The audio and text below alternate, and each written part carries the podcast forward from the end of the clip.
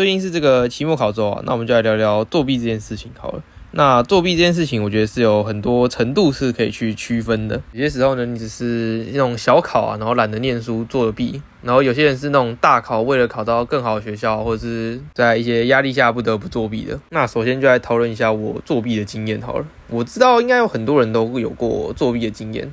然后我也有认识一些是那种完全不能接受作弊这种事情的，就是连那种小小的弊都做不了的，道德感很重的人啊。但我觉得就是有时候用一点小聪明，然后可以更轻松，也未尝不可啦。但我这边没有鼓吹各位去作弊哦，作弊还是不好的行为哦。那我作弊的方法呢，应该是有蛮多种类型的。那我觉得我用的方式基本上跟大家都是差不多的。然后我也是只敢在小考作弊的那种人，大考我是不敢啊。更不用说像什么学测、会考这种很重要的考试了。我还记得以前那个国文都要考那个默写嘛，然后我们会有一个默写本，就是那一本是拿来专门考一些默写啊，或者是老师可能要抽考一些注释啊、读音等等的时候会用到的那种小本子嘛。然后通常老师预告说明天要考默写，那我就会先默在上面，然后反正老师也不会检查大家的步子。然后隔天呢，我就直接拿那个去改，所以我每次都可以一百分这样。那当然了嘛，有时候考试的时候，老师不是会走下来检查，就是哎，看大家有没有在写之类的。然后就赶快翻到前面一页，然后假装在动笔，然后老师就会走过去这样。然后再来作弊呢，大概就是同学互相帮忙那种。反正小考就是大家会交换改嘛。那当然我们前后左右都这么熟，所以互相帮忙一下也是正常的啦。记得时候高中那个改那种默写啊，我就直接打一个勾，然后写一百还给他。然后我连看都没看这样，然后如果是那种选择题的考卷，有时候我就会多放水个几题，然后说，哎，其实你自己是错的，然后你回去自己把答案改掉一下，然后把分数给他这样。当然大家都是互相帮忙嘛，所以有时候我也会，就是别人会提醒我，哎，哪里错了，可能要回去订正一下之类的。所以有时候那个成绩看起来呢，就都还不错，但事实上根本没有考这么好。或者是还有一种方法，就是其实已经改完了，但改的那个人可能跟你没有那么好，或者是你没有暗示一下，他说应该要帮你一下，这样，这时候呢，你就可以求助另外一个人，就是小老师。没错，小老师那个登记分数的地方，哈，是可控的啊。在他登记的时候，跟他说，哎，帮我加个五分之类的。对不对？其实大家都很熟，大家都会帮忙一下的啦。不知道大家有没有听过一句话，就是作弊的人并不可耻，可耻的是你连作弊都不愿意。但这边还是要声明一下，没有要大家去作弊的意思哦。但很多人他就是不努力念书嘛，所以他平常考卷啊都全部用猜的啊，或者是直接乱写，甚至交白卷之类的。所以呢，刚刚那句话的意思呢，也就是说你不努力念书就算了，你连用一点偷懒的方式可以获得高分的方法都不做，你就直接放弃了。其实我觉得在未来的社会上，一定也是有很多作弊的事情嘛，好比说你有些内线。我跟某一家公司的人认识之类的，所以他优先录取我，或者是我在背后讲谁的坏话，然后让主管更喜欢我这样嘛？其实这些都算是作弊的行为。吧其实我觉得我们应该先定一下作弊。作弊呢，就是靠不正当的手段，然后获取利益嘛。不管这个利益是分数啊，或者是薪资待遇啊，或是主管对你的评价之类的嘛。因为如果你是谎报你的资历之类的话，说不定主管会对你有更好的印象。但就我个人看的角度来说，作弊只要没被发现就不算是作弊啊，或者是有人知道你作弊，但是他也没有去举报你之类的。如果我今天是在考试的时候作弊，然后我拿了一个很高的分数，可是没有人发现，那我的分数的确就是那个分数啊。所以作弊一直都只是一个良心道德上的考验而已啊，看你过不过得去你自己心中的那一关嘛。这时候就要讲回程度上的差异了。好比说，我的心里就是过去小考那一关，但是大考作弊，我觉得我会良心很不安啊，因为大考就是决定非常重的成绩比嘛，所以说要是作弊的话，我真的认为对其他人很不公平这样。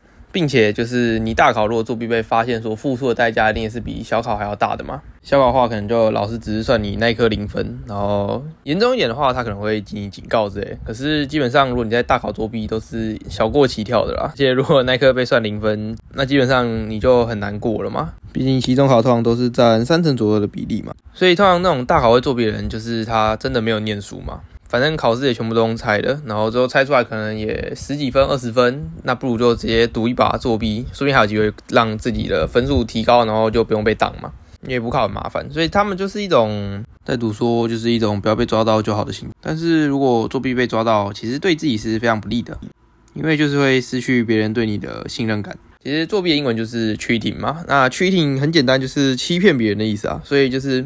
老师当然觉得你在欺骗他，就是你自己为什么不念书，然后你要作弊，或者是你未来工作上，如果你有一些作弊的行为，你可能谎报资历啊，然后欺骗上司等等，那被抓到之后，除了那种申诫的惩罚之外，以后老师或者是上司要交付一些工作给别人的时候，他可能就想说啊，这个人是不是会偷偷的用一些小手段，然后去处理这个工作呢？因为人的这个信用价值其实是有额度的，所以其实信用卡也是有点类似这样的状况嘛。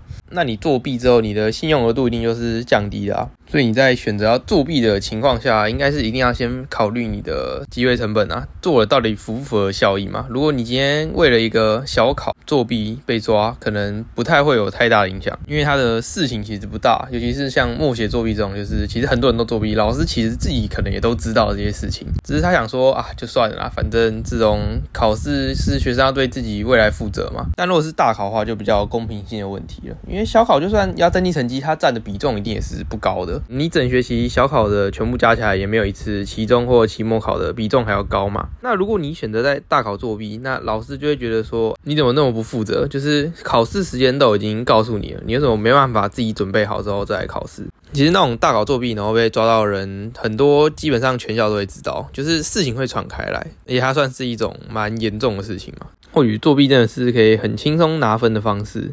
那大家都知道，江山易改，本性难移嘛。如果你作弊的行为已经成为你的习惯化，那你之后可能也很难改掉。如果一直在作弊的话，那我觉得迟早会被抓的。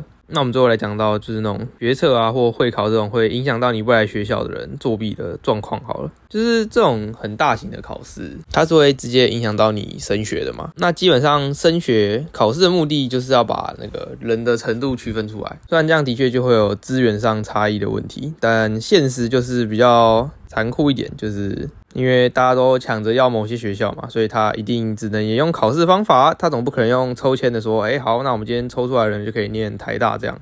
但是如果在大考作弊，然后你真的得到一间可能超出你原本程度的学校，以会考来举例好，了，要是你原本只能念一个五分的学校好了，可是呢，你用了作弊的手段之后，你考上了可能十五分的学校，好，那你去了那个学校之后，你一定是跟不上大家的，因为你的程度就是只有五分嘛。好，那你进了这所高中之后，你就活在一个永远都赢不过别人的起跑点之上了。除非你的目的是不要念私立，因为五分基本上是只能填私立学校嘛。可是要是你有十五分，你就可以填到公立的学校了。如果我是在省钱为目的的条件下，那或许是成功了。但今天如果你是以就是你想要考更好学校，然后不管是让家人啊还是老师等等的对你刮目相看的话，那这个方法应该是不太好的啦。不然你到了高中就是一个新的地狱啦，就是永远都是输别人。然后如果你在考试之后一直被当，一直被当。那这样的话，其实能不能毕业也是一个很大的问题。所以有时候我觉得，如果你透过方法是作弊，然后得到了你原本不应该是属于你的东西，最后的下场不一定是好的。虽然你一开始可能会很开心呐，就是想说，哇，我竟然可以上这么好的学校，或者是我竟然可以找到这么好的工作等等的。但你进的那个环境都真的是开心的吗？进那种好学校或好公司的本质上，就是你进去之后你是开心的嘛？就是因为你跟大家都是在一个。水平差不多啊，然后具有可比性的环境下竞争的，我相信不会有人很喜欢一直都是在最后的感受了。永远都是最后一名，然后程度一直被别人拉开，一定是很痛苦的。因为读书，我觉得还是有天分上的差距。就像你今天到了高中或大学之后，你突然觉得说啊，不行，我都已经到那么好学校，我一定要发愤图强。可是，要是当你发现你再怎么努力，你都追不上人家的时候，那该怎么办？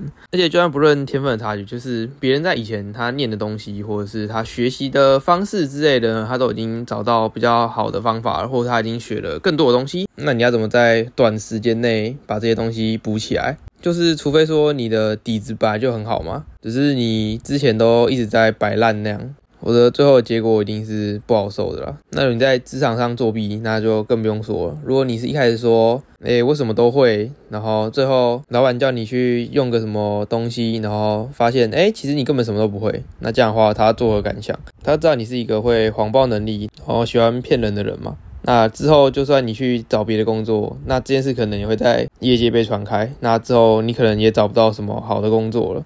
所以，最后我想说的是。如果你是好比说，可能昨天没时间看默写啊，或者是一些单字你可能来不及背，然后你很久很久然后做一次弊，那可能显露出来是你是一个很在意成绩的人。但是因为你是很少作弊，你可能一生中做弊是十次以内，而且都是那种小考作弊，那这样可能是还好啦。只是说你用了比较轻松的方式去骗到一些分数。但如果你选择是大考作弊，那未来你在跟你同才程度差很多的时候，你是不是又要用作弊的手段，然后就一路作弊一路作弊，然后你到了最后要考大学的时候，是不是还要继续作弊？那这样是已经进入一个作弊的回圈之内了嘛？你永远没办法停止作弊这件事情，因为你永远跟不上。那你永远跟不上呢，你就只能继续作弊下去。那这样的人生其实是很辛苦的，因为就是你一辈子都必须过在一种很心虚的状态嘛，然后很害怕，如果哪一天被抓到的话，自己可能会受到什么惩罚，或者是之后就没有人相信你之类的。毕竟人生是要自己走完的，希望大家不要因为一个错误决定，然后害了自己一辈子。这样，好，再来就来到我们的闲聊时间啦。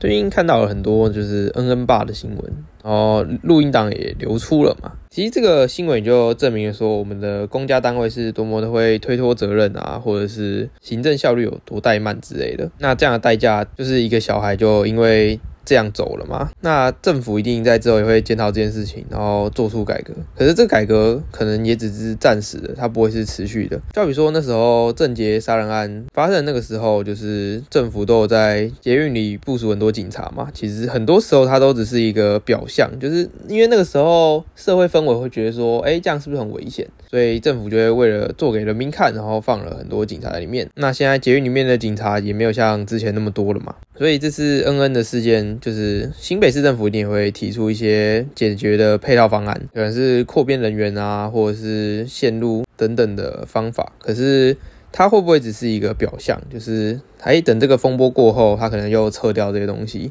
其实我觉得这些就是人民要去监督的事情呐。好，那最后呢，宣传一下我的 Instagram 账号好了，就是因为我想说都没有人追踪我的 Instagram，所以我想办一个活动。要是在我出到第二十五集的时候呢，我的 Instagram 有破五十人追踪，五十人就够了，然后我就会办一个抽奖。那它是一个小小活动，那我会抽出两组贴图赖贴图，然后送给有追踪的。粉丝们，那我应该会用一种小游戏的方法。那要是有人愿意参加的话呢，就帮我追踪一下。好，那本集就到这边啦，拜拜。